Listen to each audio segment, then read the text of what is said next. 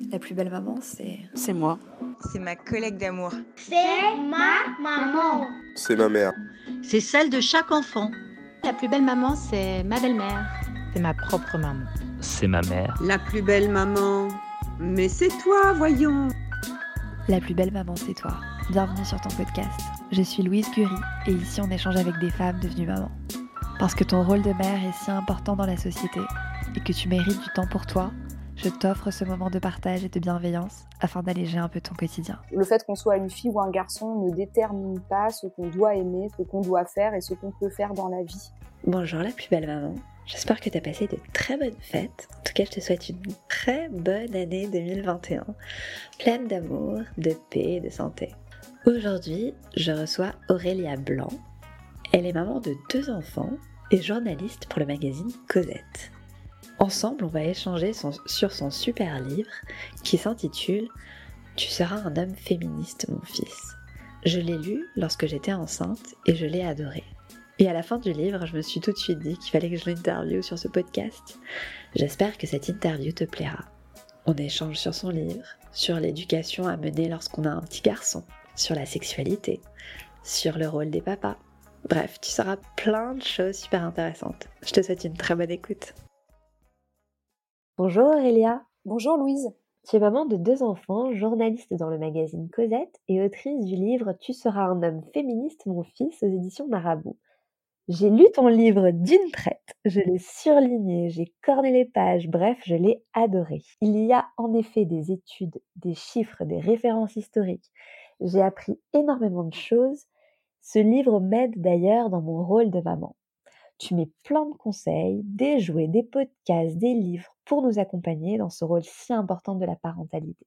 Alors tout d'abord, merci Aurélia pour ce magnifique livre que j'ai dévoré et merci d'être mon invitée aujourd'hui. Je suis ravie de t'avoir sur la plus belle maman podcast.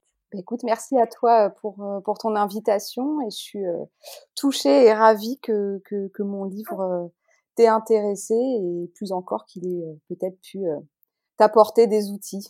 Oui, Carrément. Est-ce que tu peux nous expliquer pourquoi est-ce que tu as créé ce livre Oui, euh, eh bien en fait, euh, je suis tombée enceinte de mon premier enfant euh, fin 2016. Je ne savais pas si c'était une fille ou un garçon, mais j'étais intimement persuadée que c'était un garçon, ce qui s'est donc révélé vrai. Et, euh, et, en fait, ça a suscité chez moi euh, énormément de questions, euh, parfois d'angoisse, euh, parce qu'il se trouve que je suis euh, une femme féministe et que je m'étais toujours projetée avec une petite fille à qui je voyais très bien ce que j'aurais pu dire, comment je, je pouvais l'élever dans une perspective féministe. Et en fait, l'idée bah, d'élever un garçon de manière féministe m'a beaucoup questionnée. En fait, je me suis dit mais voilà, comment est-ce qu'on fait pour élever euh, euh, un garçon, un mmh. futur homme qui soit euh, un petit peu conscient du sexisme, voire qui peut-être un jour sera acteur de la lutte pour l'égalité euh, dans ce monde qui reste encore très genré, très sexiste, très inégalitaire. Et, euh, il suffit de regarder autour de soi pour voir que c'est pas si simple, parce que je pense que des générations de, de parents et peut-être plus particulièrement de mères s'y sont euh, essayées. Et, euh, et, et, quand on regarde la société, on voit que bah, c'est pas si simple. Euh, voilà. Et surtout, en fait, j'ai commencé à chercher euh, ben, des réponses, hein, tout bêtement, sur Google, autour de moi, et je me suis rendu compte que tout tout ce qui parlait euh, d'éducation euh, antisexiste, d'éducation égalitaire, ça s'adressait euh, quasiment exclusivement aux filles ou aux parents de filles, comme si c'était mmh. toujours aux filles ben d'envoyer de, les stéréotypes, de faire ce chemin-là vers l'égalité en fait, et comme si du côté des garçons, il y avait rien à interroger, rien à rien à faire et que les choses se feraient euh, toutes seules. Euh, voilà, donc je tiens à dire que ça a un petit peu changé euh, parce qu'entre temps mmh. il y a eu quand même le mouvement #MeToo euh, et on a commencé à s'interroger un petit peu plus collectivement sur la question des masculinités, de la construction de la masculinité. Euh, donc voilà, ces questions émergent et je pense que c'est pas un hasard si mon livre finalement arrive est arrivé à, ce moment-là. je pense qu'il y a un mouvement de société quand même voilà, qui tend à faire bouger un petit peu les choses. Mais euh, pour répondre à ta question, j'ai commencé à travailler sur ce livre parce que euh, je cherchais des outils, des témoignages, je voulais savoir comment les autres faisaient ou avaient fait, et que euh, comme je ne trouvais pas de réponse, eh ben, je suis allée les chercher en bonne journaliste. Et qu'est-ce qui t'a marqué le plus dans tes recherches de journaliste? Euh, ce qui m'a marqué, c'est d'une part le fait qu'il existe quand même beaucoup d'études depuis les années 70 sur euh, cette question de euh, euh, la socialisation, c'est-à-dire comment est-ce qu'on élève les filles et les garçons, c'est-à-dire donc de manière différenciée. Et, et on, on, sait qu'on n'agit pas pareil avec les uns et avec les autres. Euh, et pourtant, on est tous convaincus d'être très égalitaires, euh, même les plus euh, je dirais, féministes d'entre nous, euh, et pourtant c'est compliqué. Donc ça, c'est quelque chose qui m'a marqué. Et puis c'est surtout, euh, je crois, le, enfin marqué positivement aussi, c'est le fait de voir que euh, et ben que des questions on s'en posait tous en fait et que et que je le répète souvent qu'il n'y a pas de formule miracle et, et, et j'ai pas rencontré une mère ou un père ou des parents qui m'ont dit ah mais nous on a trouvé la solution Mmh. Voilà, tout le monde tâtonne un peu, comme sur toutes les problématiques d'éducation, je crois, et que et qu'en fait, en parler, ça permet aussi de bah, de se déculpabiliser et de trouver un peu de, de la force et de la bienveillance envers soi-même, je mmh, crois. Clairement. Ton livre, il s'articule en cinq parties, que je vais les citer.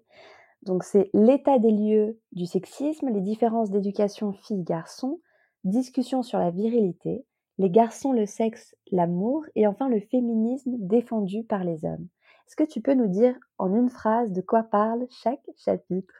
Euh, alors euh, la première partie, euh, elle pose un petit peu le contexte et dresse le tableau d'une société, la nôtre, qui, malgré de grandes avancées, reste encore profondément marquée par des logiques sexistes et de très fortes inégalités. Euh, la seconde partie, euh, fille ou garçon, eh bien, elle s'interroge et euh, euh elle s'interroge sur la façon dont nous éduquons nos garçons selon qu'ils soient des filles ou des garçons. Et spoiler, nous ne les éduquons pas tout à fait de la même façon, même si nous sommes convaincus de d'être parfaitement égalitaires. La troisième partie sur euh, la masculinité, elle parle de euh, l'éducation traditionnelle euh, des petits garçons, celle de l'éducation à la virilité, qui est un impératif très fort qui a traversé les cultures et les époques et qui subsiste encore aujourd'hui dans notre société. La quatrième partie euh, s'intéresse à la façon dont les petits garçons euh, sont éduqués, on va dire, aux choses euh, de l'amour et plus largement comment se construisent leurs rapports d'abord affectifs, puis amoureux et plus tard sexuels. Voilà, le rapport à l'altérité aussi. Et puis la cinquième part, dans la cinquième partie, j'ai souhaité ben, parler avec des hommes qui se disent féministes euh, pour comprendre qu'est-ce que ça recouvrait pour eux en termes de d'engagement et surtout comment ils en étaient arrivés à se dire féministes parce que pour certains c'était une évidence de par leur éducation mais pour d'autres pas du tout. Voilà, en gros. Super. Euh, dans ton livre aussi, euh, tu expliques très bien que l'éducation n'est pas uniquement faite à la maison, mais avec toutes les personnes qui entourent nos enfants. Que dire et que faire quand autour de nous, nous devons faire face à des personnes machistes? Qui disent des phrases du style euh, il fera du rugby, on va l'emmener voir les filles, il va aimer la bière, il est costaud, il drague déjà, et tout ça dès les premiers mois de vie. Euh, pour être tout à fait honnête, c'est euh, une de mes grandes interrogations de départ et ça reste un de mes combats. Mmh. voilà, mon fils a trois ans, un peu plus de trois ans aujourd'hui, on est en plein dedans et je trouve personnellement que c'est l'un des chantiers les plus compliqués de devoir faire face à l'entourage pour ma part, je dirais surtout l'entourage proche, parce qu'il y a toujours des questions de d'affect, d'intimité, de relations euh, personnelles, voilà, qui se qui se jouent. Euh, donc ta question était de savoir que fais-tu? Que, que fais-tu? Que dire? Que faire? Euh, ça dépend des, des situations. Euh, je, je, je, me suis retrouvée bah, il y a quelques semaines et quelques mois à plusieurs reprises avec des proches dans ce cas-là, c'est-à-dire que euh, mon fils était avec sa petite cousine qui est un petit peu plus âgée, qui adore les robes. Et lui, euh, eh ben, a trouvé que les robes c'était super. Sauf qu'autour de lui, il y a des adultes que ça dérange et qui donc se font un devoir de lui rappeler que euh, il ne doit pas porter de robe, qu'il est très moche avec des robes et que oulala, c'est une horreur. Donc dans ce genre de situation, euh, moi je réponds plutôt à l'enfant plutôt que de, de prendre l'adulte frontalement, c'est-à-dire que moi là j'ai pris le parti parce que je pouvais le faire, de dire à mon fils mais non mais t'es super, euh, ça tourne, t'es beau, il euh, n'y a pas de problème, euh, vous êtes beau, etc. Mais je conçois que ce soit parfois compliqué, parfois je vais être dans l'évitement de certaines situations, voilà.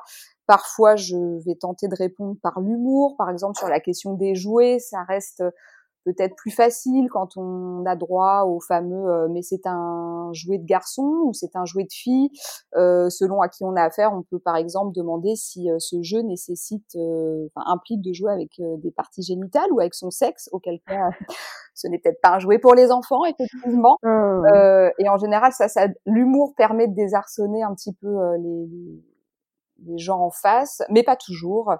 Euh, voilà, je n'ai pas de réponse toute faite. Je dirais que avoir quelques punchlines sous la main, ça peut aider. Euh, éviter les situations qu'on sait euh, polémiques ou conflictuelles dans certains cas, si ça nous permet de mieux vivre, eh ben, je crois qu'il faut pas s'en priver. Voilà. Et puis.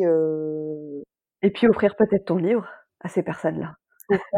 Oui, alors le pire, c'est que certaines l'ont lu et ça ne les empêche pas. Je crois que, en fait, euh, c'est ça, je crois, qui est le plus déroutant, c'est que les gens, ça les rassure, en fait, de, de camper sur des positions très sexistes, en fait. Et euh, bon, selon l'âge, on, on refera pas les, on refera pas nos proches. C'est ça. Donc, euh... bah, c'est moi, par exemple, je suis en plein dedans parce que mon petit garçon, il a 5 mois et dès, dès, dès sa naissance, ils ont commencé euh, des proches très proches on commençait à dire il va aimer la bière, il est costaud, il drague déjà. Et ça m'énerve, et là tu peux pas savoir comment ça m'énerve de tout, déjà le mettre dans une case, quoi. De... C'est terrible, ouais, ouais. Moi, j'en fulmine hein, parfois. Enfin, je vraiment, euh, j'ai pas de solution et je crois que ces gens en sont convaincus. Enfin, moi, combien de fois j'ai entendu, oh là là, il mange beaucoup, c'est un, c'est vraiment un garçon. Bon, j'ai une fille aujourd'hui, elle mange tout autant et, euh, et j'entends pas dire, oh là là, qu'est-ce qu'elle mange bien, c'est une vraie fille. Mais bon, euh, malgré l'évidence, euh, on a du mal à faire entendre raison euh, parfois à nos proches, je trouve. C'est ça. Et par exemple, j'en parlais parce que j'ai parlé à une amie de cette interview et je lui disais que si elle avait des questions à me à me conseiller, à te dire, et elle me dit moi ce qui m'énerve c'est que il y a une marque de vêtements d'enfants il y a pas longtemps, je suis allée acheter un pantalon et donc le pantalon bleu c'est pour les garçons et le pantalon blanc c'est pour les filles. Donc maintenant le blanc, oui, c'est pour les filles, ce n'est plus pour les garçons. C'est quand même dingue ça. De toute façon, les garçons, ils ont droit à du bleu, du gris, du noir et du marron et c'est dérivé hein, globalement dès tout petit. C'est quand même euh, assez assez restreint si on s'en tient euh, voilà au code de la mode. Au code marketing, exactement. Ouais. J'ai d'ailleurs beaucoup aimé ton passage sur les couleurs, sur le bleu et le rose. La connotation de ces couleurs a évolué au fur et à mesure des siècles. Est-ce que tu peux expliquer à l'auditrice de quoi je parle? Oui, bah, aujourd'hui, le rose, c'est vraiment considéré comme une couleur de fille. Euh, donc, enfin, pour, pour, pour, différentes raisons, mais on, je pense qu'il faut quand même évoquer le, le poids du marketing, ce qu'on appelle le marketing genré, donc qui s'adresse spécifiquement aux filles ou aux garçons et qui a pris beaucoup beaucoup de d'importance depuis les années 90. Euh, moi, j'ai 34 ans. Les gens de ma génération ou des précédentes se souviendront sans doute qu'on partageait euh, beaucoup de jouets euh, filles ou garçons avec nos frères et sœurs, nos cousins cousines et même de vêtements, sans que ce soit spécifiquement euh, euh, perçu comme étant des jouets de filles ou de garçons. Un vélo, il suffit d'aller dans n'importe quel magasin de grande distribution. Un vélo, très souvent, il va être ou bleu ou rose, ce qui incite les parents ou les familles à l'acheter deux fois parce qu'on n'a pas du tout envie que nos petits garçons aient des affaires roses, puisque c'est une couleur de fille. L'inverse étant beaucoup moins vrai, évidemment. Donc le rose n'a pas toujours été une couleur de jugée, considérée comme une couleur de fille. Bien au contraire, euh, en fait, il fut un temps euh, où le rose était considéré comme un dérivé du rouge euh, et donc assimilé à une couleur euh, liée à la puissance, à la force, plutôt masculine donc. Et à l'inverse, le bleu, jusqu'au milieu du XXe siècle, était une couleur de fille. Donc je vous renvoie aux représentations typiquement de la Vierge Marie ou des premières princesses Disney, Cendrillon, Blanche-Neige me semble-t-il, enfin il y en a plusieurs qui sont en bleu. Et, et, en fait tout ça a évolué euh, au fil du XXe siècle pour en arriver à la situation qu'on connaît aujourd'hui où le rose est pour les jugé pour les filles et le bleu pour les garçons. Mais ce n'est pas une donnée euh, immuable. Les filles n'ont pas le gène du rose et euh, les garçons n'y sont pas allergiques. Voilà. Super. C'est un conseil à donner à l'auditrice qui nous écoute et qui a des petits garçons. Qu'est-ce que tu leur dirais aujourd'hui?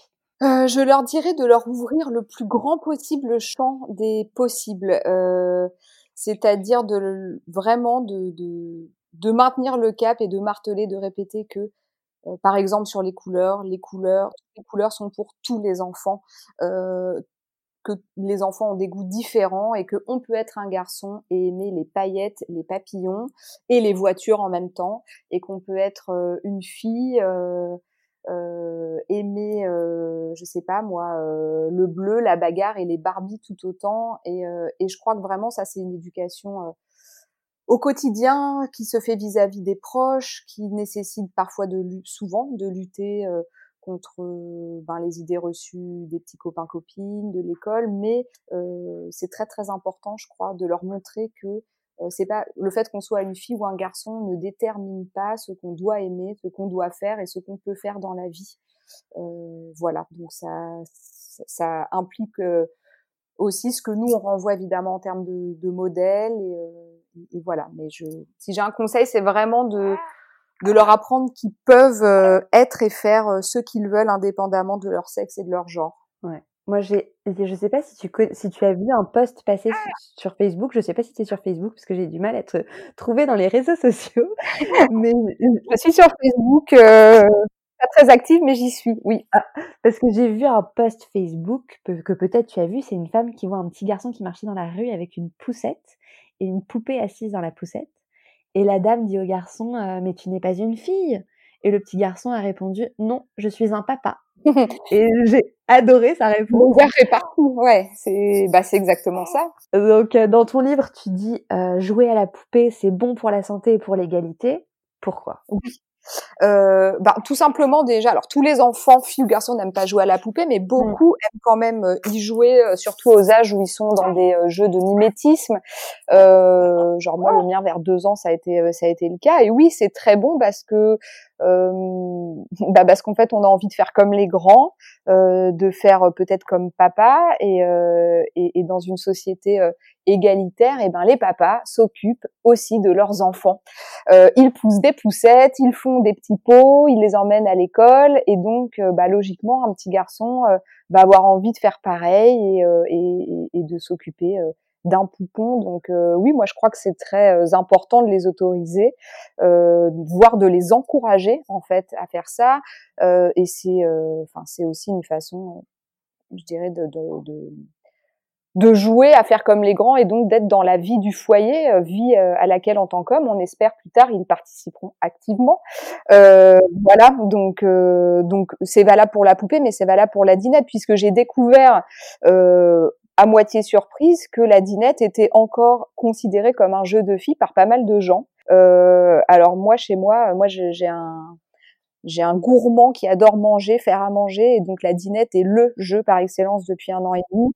Euh, et en fait, les, les, les, enfants adorent faire comme les adultes, donc euh, je vois pas de, de, raison de les en priver. Et, euh, et voilà. Et je crois qu'effectivement, bah, ça aide à, à faire changer aussi les représentations pour eux plus tard. Les mentalités. Mmh, mmh, mmh.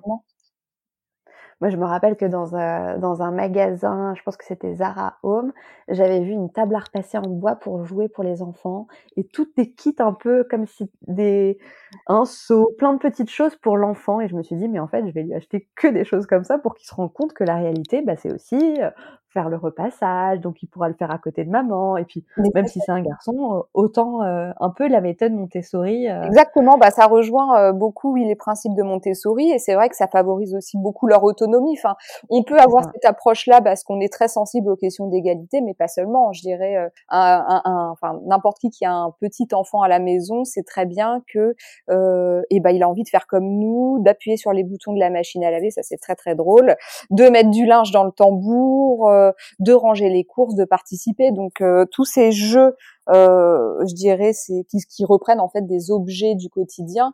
En fait, ils adorent et je crois que c'est une bonne façon aussi de, enfin c'est très important, je crois, de pas les cantonner aux filles, en fait, de les réserver aux filles et de les considérer comme étant un univers de filles parce que les garçons ont aussi envie de faire comme les grands et euh, et, et, plus tard, ce serait bien qu'ils fassent euh, comme les grands, et voilà, notamment participer. Et les responsabiliser aussi, bah les faire participer à la maison des, des petits. Euh... Oui, euh, de pas euh, tout laisser aux adultes et particulièrement à, à maman, parce que soyons clairs, hein, euh, dans beaucoup de cas, ça reste quand même beaucoup les, les, les, mamans, qui les mères qui gèrent l'intendance d'un certain nombre de choses. Donc oui, les responsabiliser petits de manière égale, hein, s'il y a des frères et sœurs euh, voilà, et en fonction de leur âge évidemment, mais euh, mettre son linge au sale, euh, de la même manière qu'on leur apprend à s'habiller seul, je veux dire, enfin, je crois que c'est ça. Débarrasser par exemple son assiette, comme on apprend à mettre le couvert, enfin, des choses. toutes les petites choses de la maison. Je sais que Marie Kondo, tu sais, celle qui fait l'organisation à fond, elle, elle le pliage des vêtements, elle le fait avec ses enfants sur le lit. Oui.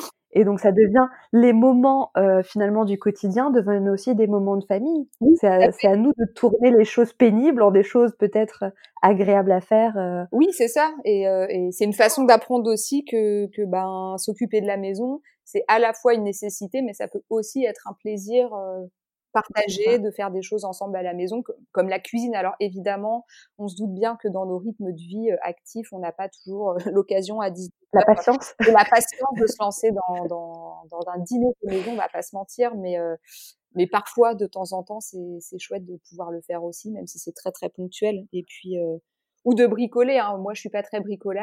je dois dire que je me force à faire des petites choses maintenant de bricolage pour euh, lui montrer mmh, mmh. que euh, que voilà que on a beau être euh, une fille. Euh, enfin, pour l'instant, il n'a pas encore trop conscience de cette de cette différence de représentation, mais je sais que ça va bientôt arriver.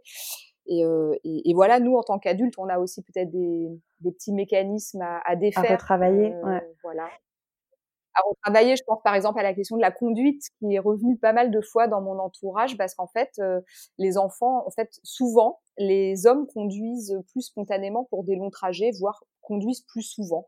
Et en fait, beaucoup d'enfants euh, intègrent le fait que ben, la voiture, c'est un truc d'homme. Euh, voilà, et en sont convaincus. J'ai eu plusieurs témoignages en ce sens. Donc parfois, juste se forcer de temps en temps à prendre un peu plus le volant ou mmh. voilà. ça contribue aussi à, à, faire changer les représentations, je crois, ou du moins à aborder le sujet. Présenter des, des femmes qui ont fait de belles choses dans la société à nos petits garçons pour leur dire bah regarde comme elles sont fortes ces femmes-là, euh, pour qu'ils puissent valoriser à son tour. Euh, bah, et puis que ça devienne une sorte de pas de banalité, mais que ça fasse partie du paysage. Euh, voilà, d'avoir des modèles euh, féminins, parce que moi je je reste assez affligée là. depuis quelque temps, on met des dessins animés chez nous, et, euh, et en fait, il n'y a quasiment que des héros garçons dans les dessins animés. Euh, et ça, c'est un vrai problème. Donc, euh, donc j'ai et comment tu fais Eh ben, je j'essaye de chercher euh, autre chose, mais je dois dire que pour l'instant, voilà, typiquement, euh, j'ai je, mis des dessins animés à mon fils sur une grande plateforme de contenu à la demande, pour ne pas la citer. Et, euh, mmh et, et, en fait, euh, il y en a quelques-uns, mais il y en a très très peu. Hein. Euh, hormis Malaya Maya l'abeille, euh, euh, voilà, mmh. mais on est sur des animaux plutôt, même s'ils sont connotés euh, féminins. Mais c'est vrai que c'est un problème, quoi, d'avoir les, les, héros sont toujours des, des, des petits garçons. Les, les, personnages féminins sont là en accessoire, en fait. Donc, on compense avec la littérature jeunesse on essaye de compenser aussi dans, dans ce qu'on raconte, c'est-à-dire que chez nous, on, on, on, fait assez attention à toujours dire, euh, à féminiser le langage, euh, c'est-à-dire à dire, euh, euh, je sais pas, les infirmiers, les infirmières, euh, le maître et le, les maîtres et les maîtresses, mais pardon, j'ai un petit bébé qui voilà. Euh, donc oui, on essaye de féminiser le langage, en tout cas de, de pour que dans les représentations, ce soit pas toujours masculin. Mais, euh, mais je trouve que c'est un, un, un, combat un peu euh, titanesque et un combat de chaque jour, pour être honnête. Voilà. C'est ça. Bah moi, le, moi, ce que je ressens depuis que je suis maman, c'est que comme j'apprends beaucoup, c'est l'éducation, c'est un sujet qui m'intéresse énormément, le développement de l'enfant et tout.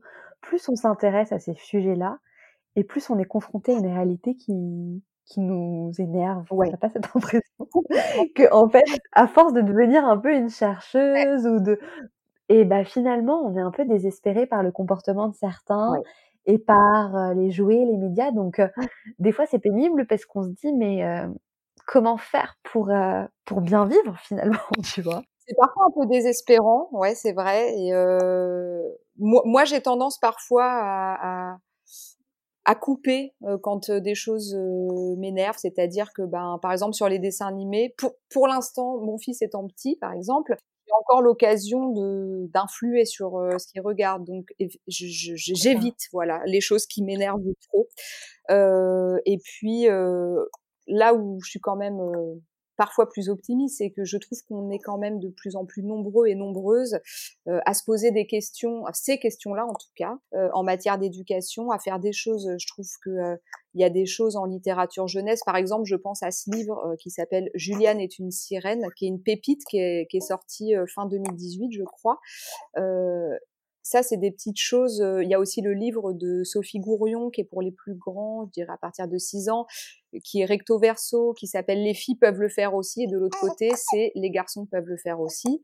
Euh, bon, bah ça, c'est des choses qui, qui n'existaient peut-être pas il y a 5 mmh. ans, qui existent. Euh, je sais qu'il y a aussi maintenant des jeux de société. Euh, je pense à une une maison de jeux de société indépendante qui s'appelle Topla, euh, qui fait des jeux, qui revisite des jeux classiques de manière égalitaire et féministe, des jeux de cartes par exemple, des mémos. Euh, ça, ça, ça, comment dire, ça ne solutionne pas tout, mais le fait de voir que des gens mettent en, mettent en place des choses concrètes pour que on puisse éduquer nos enfants de manière intelligente, égalitaire, bienveillante, je trouve ça quand même encourageant. Voilà. Mais c'est sûr que c'est pas tous les jours simple dans une société qui reste quand même très très normée et rigide sur ces et encore, il n'est pas encore rentré à l'école, donc c'est à nous tout le temps d'être active, quoi. Ouais, c'est à nous d'être actifs et euh, moi je je sais que je me mettais beaucoup de pression je crois que quand j'ai commencé à travailler sur ce livre c'est euh, aussi parce que j'étais très angoissée de me dire mais euh, je vais forcément mal mmh. faire et et je crois que je me suis un peu détendue avec ça maintenant oui je vais forcément mal faire oui on va forcément mal faire et oui il y aura des Enfin, je veux dire, nos enfants, ils, ils grandissent pas dans des dans des bulles, hein. donc euh, ils sont confrontés à la violence, au sexisme, euh, au racisme, et, euh, et, et je crois qu'on va devoir avoir ces discussions avec eux régulièrement, en fait. à défaut de pouvoir effacer ces choses-là de leur vie, il va falloir qu'on en parle. C'est aussi ce que je les accompagner, mmh. les accompagner, y faire face et et leur donner des outils à eux pour pas se laisser enfermer là-dedans, mais on pourra pas les, les, les épargner, quoi, malheureusement, de, de tout ça. Mmh, c'est sûr. Dans ton livre, tu as écrit Nous avons oublié de mettre à jour le logiciel éducatif des garçons. Ça veut dire quoi ça? Eh ben, ça veut dire que depuis 30-40 ans, euh, il me semble qu'on a pas mal, on a beaucoup questionné l'éducation des filles hein, après les mouvements de femmes successifs au XXe siècle, et c'était nécessaire, et c'est encore nécessaire, et, euh, et c'est très bien, euh, vraiment dans l'idée de d'apprendre aux filles à combattre les stéréotypes, de leur inculquer le fait que il y a mille manières d'être une femme, que voilà on n'est pas obligé d'avoir des enfants pour être une femme, d'être une bonne épouse au foyer, etc. Ça, on, on, a quand même bien, bien travaillé à le déconstruire, même si c'est loin d'être réglé. Euh, et je trouve, enfin, en tout cas, ce que j'ai pu observer moi quand j'ai travaillé sur ce livre et que je me suis lancée dans ce projet, c'est que finalement, l'éducation des garçons, on l'avait très peu interrogé. C'est-à-dire que euh, c'est comme si la société, pour devenir euh, moins sexiste ou plus égalitaire, elle s'était intéressée aux filles. Voilà, il fallait que les filles rattrapent euh, les garçons, qu'elles puissent faire des activités dites de garçons, qu'elles puissent finalement investir tous les champs de la société. On n'y est pas encore, mais on y travaille. Mais rien n'a vraiment bougé du côté des garçons, il me semble.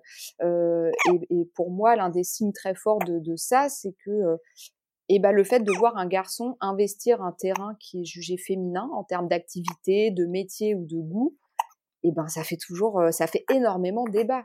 C'est-à-dire qu'on n'a pas de mal aujourd'hui. Euh, je reviens à cet exemple des couleurs, mais il est valable pour plein d'autres choses. On n'a pas de problème à ce qu'une petite fille, par exemple, porte du bleu ou porte un pantalon. Personne n'ira lui dire, oh là là, mais euh, t'es déguisée en garçon. L'inverse n'est pas vrai. C'est-à-dire un petit garçon qui porte du rose ou qui va mettre des, des, barrettes dans ses cheveux, on va lui dire, mais tu t'es déguisée en fille? Enfin, je l'ai entendu encore il y a un mois envers mon fils. Mmh. voilà, donc euh, et ça, ça dit quelque chose de notre société. Ça dit qu'on a, on n'a pas vraiment déboulonné ce qui, les fondamentaux d'une éducation, de l'éducation des garçons. Et très très très longtemps, c'est quelque chose qui est très ancré à travers les siècles. L'éducation des garçons, c'est une éducation qui était une éducation viriliste, qui vise à endurcir les garçons, à les préparer à leur place de, de chef entre guillemets euh, à s'endurcir envers eux-mêmes, envers les autres et, à, adopter un certain nombre de comportements euh, dominateurs parce qu'on envoyait aussi les garçons à la guerre, que voilà, qu'il y avait ce rôle social-là à jouer. Et ça, malgré tout, aujourd'hui, on l'a euh, on l'a pas entièrement. On commence seulement à, l'interroger, il me semble. On le voit parce qu'il y a de plus en plus de de livres, d'émissions, de choses qui posent la question des masculinités, mais c'est récent, ça fait euh, ça fait même pas cinq ans en fait que c'est arrivé dans le débat public et qu'on se pose la question de euh, comment est-ce qu'on éduque les garçons en fait? Euh, je crois que ce débat il a pris de l'ampleur donc avec le mouvement #MeToo parce qu'on a commencé à se dire collectivement mais c'est super d'apprendre à nos filles à se défendre et à dire non, mais qu'est-ce qu'on apprend à nos garçons en fait? Voilà. Donc je pense qu'on commence seulement euh, collectivement en tant que société à se dire à prendre conscience qu'on n'a pas mis euh, à jour ce fameux logiciel éducatif des garçons et que peut-être ce serait euh, opportun de, de, se questionner un petit peu là-dessus. La plupart de mes auditrices sont des femmes, mais quel message pourrais-tu transmettre aux papas qui nous écoutent? Parce qu'ils ont leur rôle à jouer dans cette, cette éducation je crois que les papas, ils ont un rôle, euh, un rôle vraiment important, pour pas dire essentiel à jouer, parce que euh, il me semble que si euh, ce, ce, ces discours, je dirais antisexistes, égalitaires, viennent uniquement des mamans et que les papas ne, sont pas dans le même mouvement, je pense que ça pose rapidement problème en fait. et puis les pères, ben c'est quand même l'un des premiers modèles de masculinité de nos enfants et donc de nos garçons. donc oui, ils ont un rôle essentiel à jouer, à la fois en termes de discours, mais je crois que les discours ça suffit pas, c'est-à-dire malheureusement, il ne suffit pas de dire moi, je suis pour l'égalité des sexes, euh, je considère les hommes et les femmes de la même manière, pour que nos, enfants et nos garçons grandissent euh, euh, dans une perspective antisexiste. Je crois que les, pères ont un vrai rôle à jouer donc sur cette question des modèles et de l'investissement, sur qu'est-ce qu'ils renvoient, qu'est-ce qu'ils font concrètement à la maison.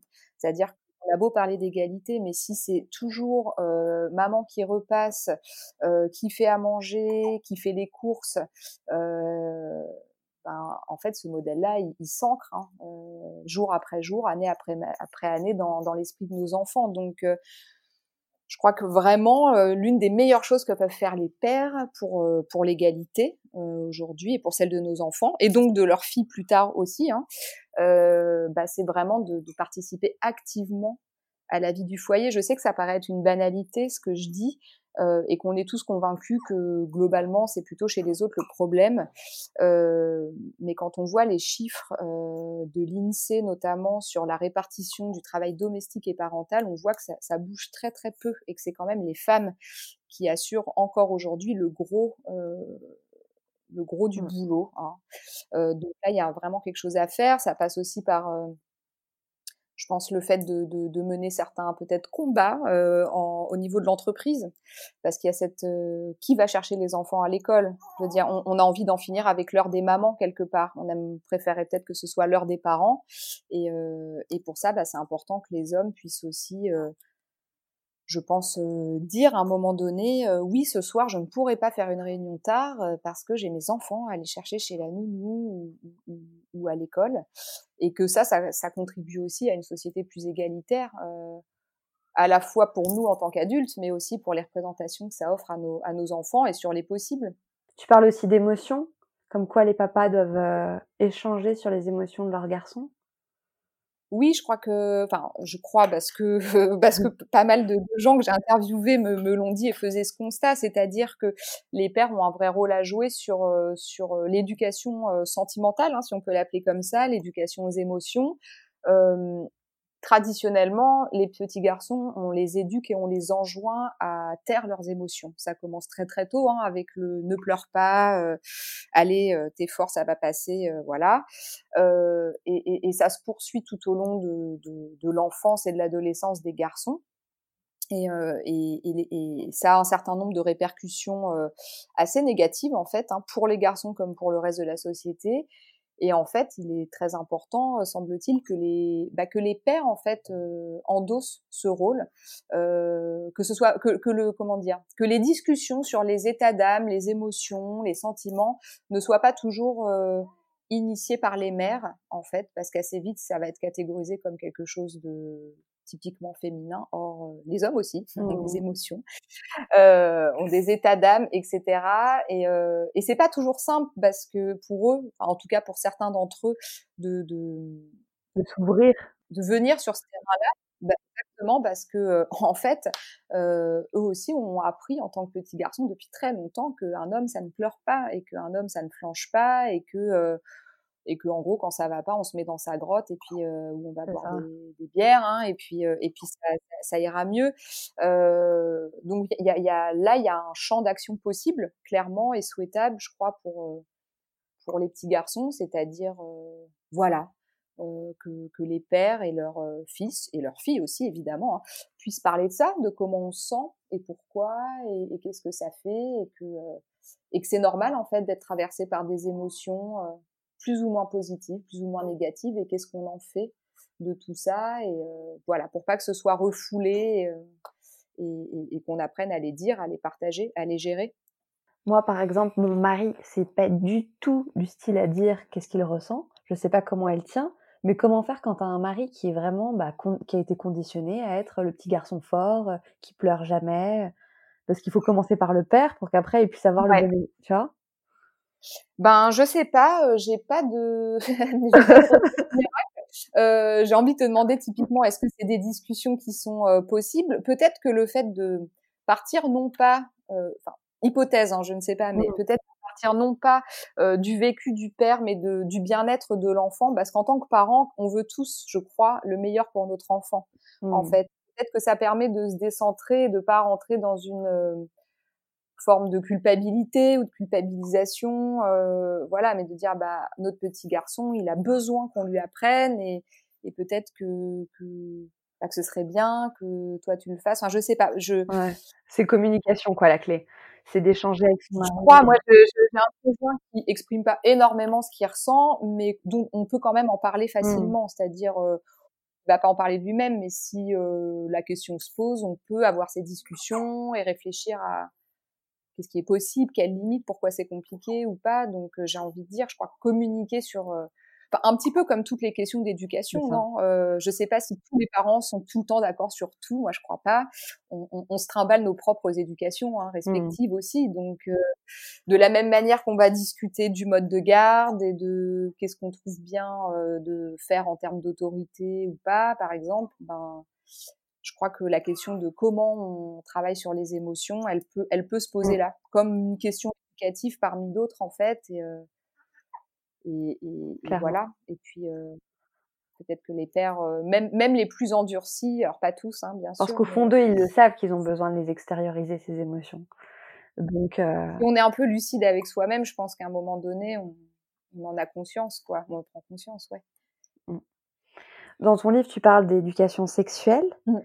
Qu'est-ce que tu as constaté et qu'est-ce que nous devrions faire, nous, en tant que jeunes parents, avec nos garçons? Alors, je crois qu'il y a beaucoup, beaucoup de choses à faire et euh, le chantier est vraiment immense là pour le coup. Euh, quelque chose qu'on peut faire, ou plutôt qu'on peut arrêter de faire et qui, je crois, euh, vraiment contribuerait à changer beaucoup les choses, c'est d'arrêter euh, de, de romantiser, entre guillemets, voire de sexualiser d'une certaine manière les relations entre enfants. Je m'explique.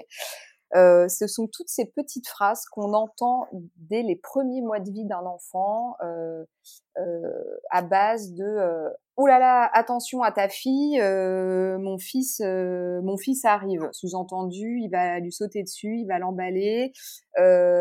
ça, c'est des choses que moi j'entends très souvent avec des enfants très très jeunes. Et en fait, quand on prend un Mmh. petit peu l'oreille et qu'on écoute ce qui se dit derrière l'humour, euh, où les, on va les marier ces deux-là. euh, bon bah, euh, tu me réserves ta fille, hein, et puis euh, dans quelques années, on les case ensemble. Euh, souvent, ce qui ressort, c'est que en fait, on, dès qu'un petit garçon et une petite fille interagissent ensemble, dès l'âge de, de 1 an, 18 mois, il y a toujours des adultes pour venir euh, avoir ce discours, cette petite musique, comme quoi c'est forcément de la séduction, euh, voire de la prédation hein, parfois, et que euh, en gros les garçons sont là pour choper les filles et que euh, les filles et les garçons sont là pour soit être amoureux, soit euh, être chacun dans leur coin. Euh, et ça, en fait, c'est- hyper délétère parce que ça apprend vraiment tout tout petit à nos enfants, euh, voilà quoi, que le, finalement le, le seul mode de relation entre les filles et les garçons, ben c'est forcément euh, un mode euh, amoureux, voilà. Euh, or, en fait, souvent les enfants à cet âge-là, mais ils s'en balancent totalement et euh, ils sont surtout là pour jouer et pas se faire chipper leurs jouets et voilà. Donc, je dirais déjà d'arrêter de, de cet humour. Euh, qui en fait envoie beaucoup de messages, euh, arrêter de romantiser. euh, J'inviterai aussi également autant que possible à ouvrir le champ là aussi des possibles et des, et des représentations, c'est-à-dire à la question alors est-ce que tu as une amoureuse qui arrive souvent très tôt? On pourrait aussi dire euh, est-ce que tu aimes quelqu'un? Enfin, on peut dire ces petits garçons et ces petites filles ne seront pas forcément hétérosexuels plus tard, donc ils peuvent avoir un amoureux ou une amoureuse. Euh, Il y a plein de choses en fait qu'on peut faire. Je crois qu'il y a vraiment hein, quelque chose à travailler euh, dans la relation à l'autre, sur le, la mixité, favoriser Mmh. autant que possible. Euh, sur la question, que souvent quand on parle d'éducation sexuelle, on parle, on pense sexualité, mais pour des avec des petits enfants, c'est pas vraiment dans ces termes que ça se pose, je crois. Euh, c'est déjà une éducation euh, tout simplement au corps, euh, au à la connaissance de soi, de l'autre.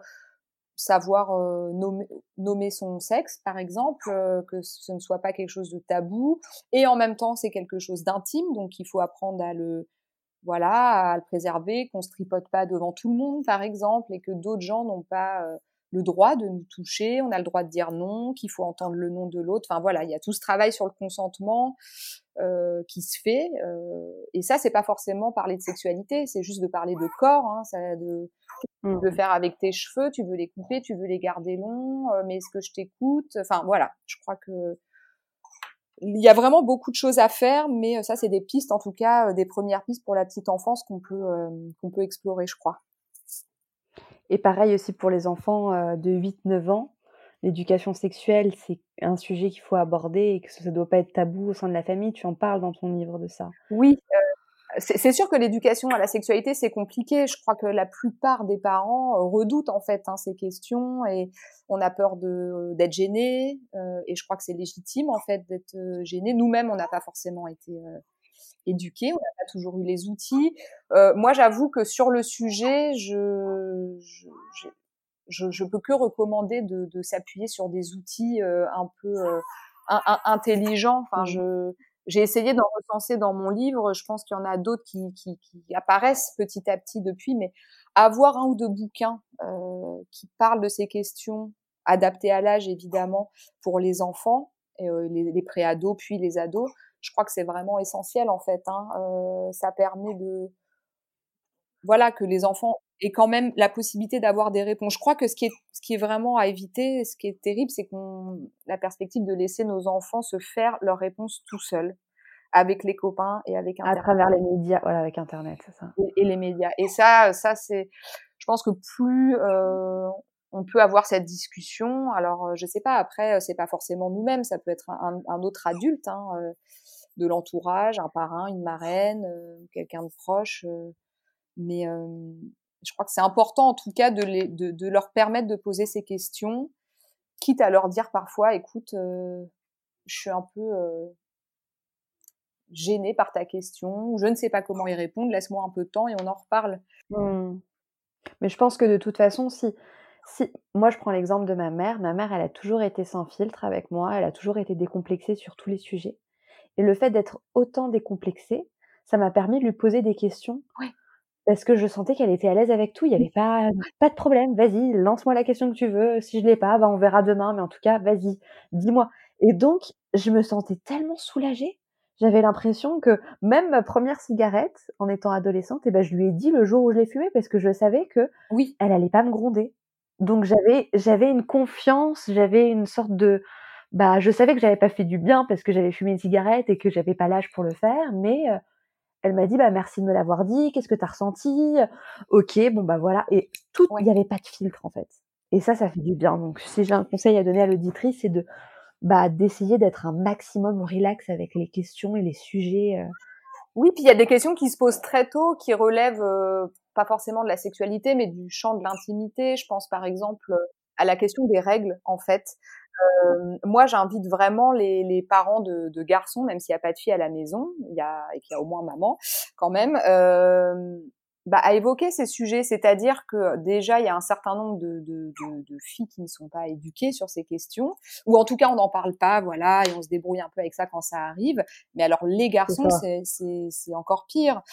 Euh, c'est comme si ce sujet ne les concernait pas. Or je crois que c'est hyper important en fait que les petits garçons sachent très tôt que oui, en fait. Euh, eh ben euh, les, les, leurs mères ont leurs règles et qu'est-ce que c'est enfin euh, que c'est pas qu'on n'est pas obligé de planquer mmh. son paquet de, de protection sous, euh, alors je dis pas les mettre sur la table du salon, bien évidemment, chacun fait comme il l'entend, mais je veux dire que ce soit pas un, un sujet tabou d'aller, de devoir aller en acheter au magasin et de savoir que bah pourquoi tu en portes. Enfin, je sais pas, moi, je sais que c'est c'est une discussion qui est déjà arrivée où voilà les questions, bah qu'est-ce que c'est maman et à quoi ça sert et pourquoi c'est. Et, et, plus tard, j'ajouterai aussi la question de la contraception, par exemple, qui est un sujet qu'on réserve. Enfin, en gros, on va parler de préservatif aux garçons et basta. Euh, les filles, on va leur parler euh, davantage de contraception, comme si, enfin, parce que la charge contraceptive repose grandement sur elles aujourd'hui. Je crois que c'est vraiment important dans une perspective égalitaire de, de sensibiliser euh, nos enfants à ça, enfin, dès lors qu'ils ont, ils ont l'âge d'en discuter. Euh, oui, la contraception, c'est un sujet qui concerne aussi les garçons, en fait, très clairement, et, euh, et ils peuvent aussi prendre leur part là-dessus, que ce soit euh, dans la façon de se protéger, dans la prise en charge du coût. Euh, voilà, je vraiment là, ils ont leur rôle aussi. Mmh, mmh, c'est mmh. important aussi. Clairement. On arrive à notre avant-dernière question. Est-ce que tu as un livre, un reportage, un épisode de podcast que tu recommanderais à l'auditrice qui nous écoute, à la jeune maman? Euh, Alors là, je suis un peu prise au dépourvu. Euh... Après, ça, ce n'est pas forcément lié euh, à l'égalité des hommes et des femmes. Ça peut être un livre qui t'a accompagné pendant ta maternité ou. Euh, ah bah oui, bah un livre qui m'a accompagné euh, pendant ma mat un livre que je que je conseille, euh, voilà, coup de cœur, oui. qui s'appelle La femme brouillon de Amandine D, qui parle de bah, qu'est-ce que c'est de devenir mère de cet énorme tsunami, voilà, non pas de la maternité idéalisée et rêvée, mais de voilà, elle parle de de ce que ça lui a fait intimement. C'est euh, un petit livre, un très beau livre, euh, voilà que que j'ai adoré et que euh, que je conseille. Et je, si je peux en conseiller un deuxième du coup, qui est super aussi, qui est un petit peu plus copieux, mais qui est hyper accessible, qui s'appelle Personne ne m'a dit de Holly McNish, qui est une slameuse anglaise et en fait c'est un un livre autobiographique. Euh, elle, a, elle s'est retrouvée enceinte de sa fille par surprise au moment où sa carrière d'artiste commençait à décoller et elle raconte euh, voilà les premières années de, de, de maternité, euh, et de vie d'artiste. et c'est super, et c'est c'est intelligent, c'est féministe, c'est hyper touchant. Je peux que le recommander. je pense que ça, ça, ça parlera à beaucoup de jeunes mamans. Super, je mettrai les, références dans la description de l'épisode. Merci beaucoup pour tes nombreux conseils. Avant de clôturer cet épisode, ma chère Aurélia, je, demande toujours à mes invités quelle est leur citation préférée. Alors je voudrais savoir quelle est la tienne. Alors, euh, une citation que j'aime bien et qui est euh, bah, évidemment en rapport avec euh, la question qui nous occupe, euh, c'est une citation de, de, la militante féministe américaine Gloria Steinem et qui, qui a dit il y a quelques années, nous avons commencé à éduquer nos filles comme nos fils, mais peu d'entre nous avons le courage d'éduquer nos fils comme nos filles. Et je trouve ça très juste et je crois que ça résume très bien euh, l'enjeu et le défi euh, qui, qui se pose à nous aujourd'hui. Merci Aurélia. Merci à toi Louise. Si tu as aimé cet épisode, je te propose de t'abonner au podcast et de m'offrir 5 petites étoiles sur iTunes. Ces étoiles me permettront de me faire connaître auprès d'autres mamans. Je t'invite aussi à me suivre sur Instagram. Mon compte c'est la plus belle du bas maman et à visiter mon site internet www.laplusbellemaman.com. Je m'arrête là. À très vite.